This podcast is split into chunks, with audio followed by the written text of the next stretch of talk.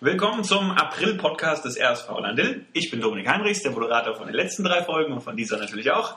Neben mir sitzt wieder mal Nikolai Zeltinger. Ich kriege ihn irgendwie nicht los. Ich weiß auch nicht, woran das liegt.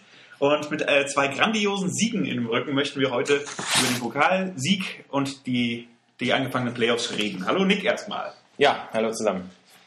Der letzte Pokalsieg, was heißt der letzte? Der Pokalsieg 68-58 gegen Zwickau. Du sagtest nach dem Spiel O-Ton, das war ein ganz enges Spiel und anstrengend von der Bank aus zu steuern. Wieso?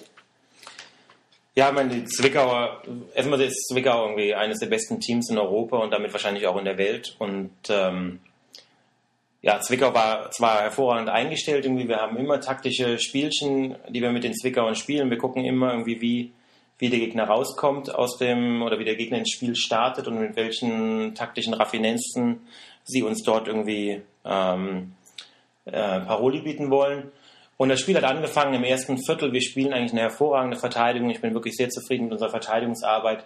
Und wir zwingen Zwickau zu immens schweren Schüssen, auch viel von draußen. Und Zwickau schießt 90 Prozent aus dem Feld, was eine gigantische Quote ist nicht nur im Rollstuhlbasketball, sondern darüber hinaus, insbesondere im Rollstuhlbasketball, sehr schwierige Würfe. Wir haben die einfach alle reingemacht, sodass allein das erste Viertel schon irgendwie 22, 22 ausging, obwohl wir so gut verteidigt haben.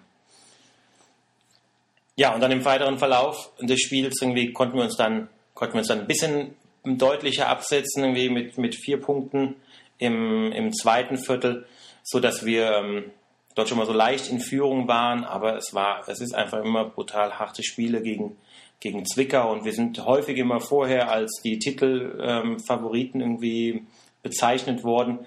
Aber das ist einfach in den Spielen gegen Zwickau nicht so der Fall. Und von daher blieb es dann bis in die Schlussphasen hin wirklich ein offenes Spiel.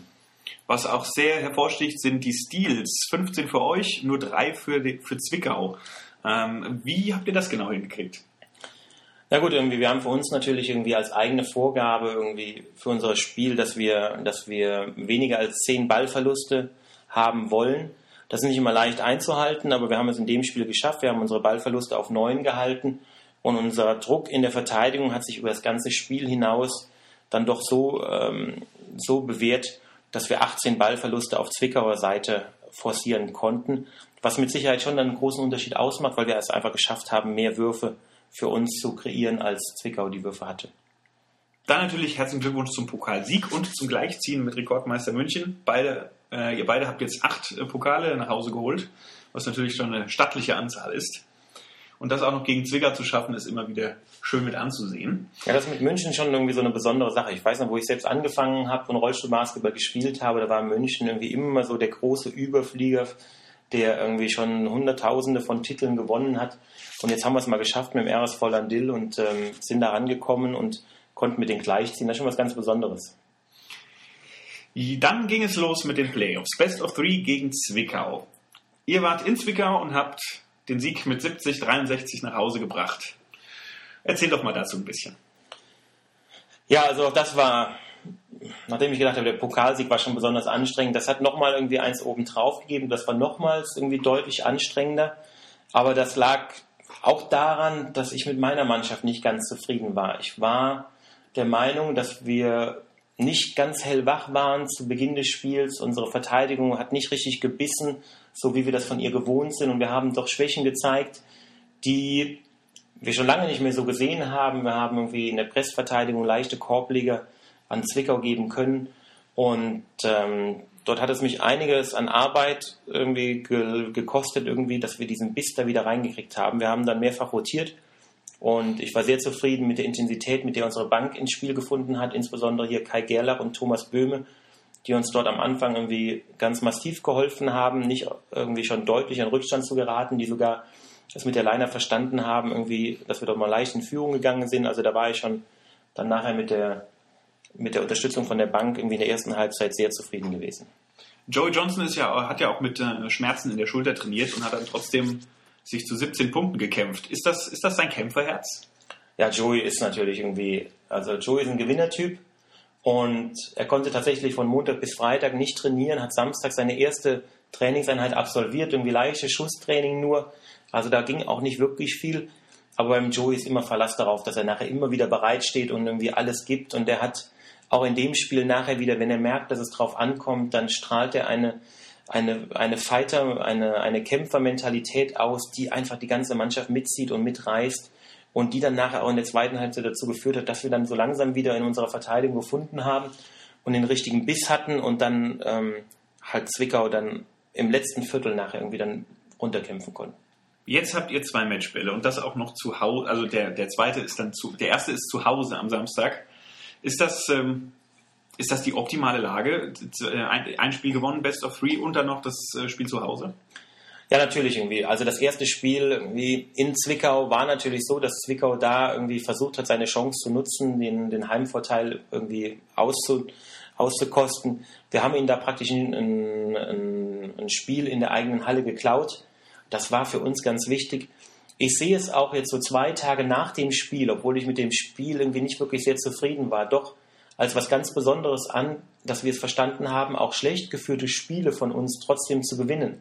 Das ist natürlich eine Leistung, wo ich sagen muss, wenn man wirklich Titel gewinnen will, dann muss man das auch schaffen. Dann muss man auch mal an Tagen, wo man nicht ganz hundertprozentig gut spielt, äh, es versteht trotzdem so Spiele nach Hause zu bringen und zu gewinnen, äh, eine als eine große Leistung. Und ähm, ja, das gibt mir einfach Hoffnung. Ich glaube einfach nicht, dass wir nochmal dort so schwach spielen werden.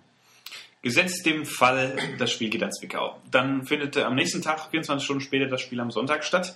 Gibt es dafür dann schon jetzt einen, einen Plan, wie man reagieren kann? Oder ist das alles, wird das alles dann nach dem ersten Spiel ähm, entschieden? Nee, wir haben also bei uns irgendwie ganz klar irgendwie ähm, mit dem Start in die Playoffs gesagt habe, dass wir uns von Spiel zu Spiel konzentrieren. Wir machen nicht irgendwie Pläne, die zu weit im Voraus liegen. Zum einen ist es, glaube ich, nicht gut, weil wir wollen uns wirklich ausschließlich auf das Spiel am Samstag konzentrieren und dort zeigen, dass wir, ähm, dass wir den Sieg, den Sieg irgendwie einfahren wollen. Äh, sollte es dann doch zu einem dritten Spiel kommen, wovon ich mal hoffentlich nicht ausgeben muss, dann ähm, ist es zum einen so, dass die Planungen sowieso auf Ergebnissen des zweiten Spiels basieren werden. Das heißt, das kann ich jetzt noch gar nicht erahnen, was da, was da genau passiert. Und zum anderen, wie gesagt, irgendwie planen wir nicht so weit im, im, im Voraus in die Zukunft. Irgendwie wir spielen von Spiel zu Spiel und dann gucken wir mal, ob es überhaupt ein Spiel am Sonntag geben wird. Deshalb kommt unbedingt alle am Samstag um 16 Uhr in die August-Bebel-Halle in Wetzlar und feuert den SV an, um Sieg 2 und damit die Meisterschaft zu holen. So, aber jetzt wollen wir mal ganz kurz äh, was, was, was Persönliches wissen. Wenn ihr ein Spiel in Wetzlar habt, wie läuft dein Tag ab nach dem Aufstehen und Kaffee trinken? Ja, also mein Tag, wenn du mich so überraschend darauf fragst, ähm, hängt natürlich davon ab, ob wir um 16 Uhr spielen oder um 19.30 Uhr. Das sind ja so die zwei Spielzeiten, die für uns, die für uns anstehen. Äh, ich mag es, wenn ich ähm, an der, in der Zeit davor irgendwie keinen Stress habe, weil ich versuche mir irgendwie alles freizuhalten, irgendwie von Terminen ich ähm, genieße es, wie du sagst, irgendwie eine Tasse Kaffee zu trinken und ein bisschen was zu lesen. Vielleicht äh, kann ich mal ein, zwei Stunden noch mit meiner Tochter, mit meiner Tochter verbringen. Das ist auch immer sehr entspannend und relaxend und ähm, ja, lenkt mich in einer gewissen Weise auch so ein bisschen mal ab. Das ist auch nicht verkehrt, wenn man nicht den ganzen Tag über schon das Spiel im Kopf hat. Aber dann gibt es auch die Phase, wo ich mich nochmal wirklich konzentriert hinsetze mir meine Unterlagen zu Rate hole. Wir, haben ja, wir schreiben für jeden Gegner einen Gameplan, also wir haben eine genaue Einstellung. Ich gehe die Sachen nochmal durch, vielleicht gucke ich nochmal kurz ins Video rein von unserem Gegner, dass ich irgendwie doch nochmal das ein oder andere erkenne. Und ähm, ja, dann achte ich darauf, dass ich was Vernünftiges zu essen kriege, vier Stunden vor, vor Spielbeginn. Äh, das erwarte ich nicht nur von meinen Spielern, ich glaube persönlich brauche ich das auch. Da haben wir eine Routine, seitdem ich angefangen habe, Rollstuhlbasketball zu spielen. Und ähm, ja, und dann bin ich so normalerweise anderthalb Stunden vor Spiel in der Halle. Ich mag es auch nicht, wenn ich dann zu früh bin, weil wenn man zu früh ist, dann hat man so viel Zeit ähm, in der Halle, ähm, wo man, keine Ahnung, vielleicht doch wieder so ein bisschen an Konzentration auch verlieren kann, weil man zu viel mit Leuten redet oder ja, sich zu viel unterhält. Von daher anderthalb Stunden vorher ziehe mich dann dementsprechend um und dann äh, geht's raus und dann ist man schon nah bei der Mannschaft dran, dann führt man noch mal ein paar Gespräche mit Spielern schaut, wie gerade so das Befinden am Tag ist. Und ja, dann machen wir, wie ja bekannt ist, irgendwie 35 Minuten vor Spielbeginn immer unsere, unsere Mannschaftsbesprechung. Dann geht's raus zum Warm-up und dann geht's los. Gut, dann äh, machen wir das auch am Samstag so. Ohne McDonalds und Mars Bier. Und ich hoffe, dass äh, ganz viele Leute am Samstag in die Halle kommen und äh, ihr natürlich die Meisterschaft nach Hause holt. Vielen Dank fürs Hiersein und ähm, bis zum nächsten Podcast im Mai. Ja, Dankeschön. Bis dann.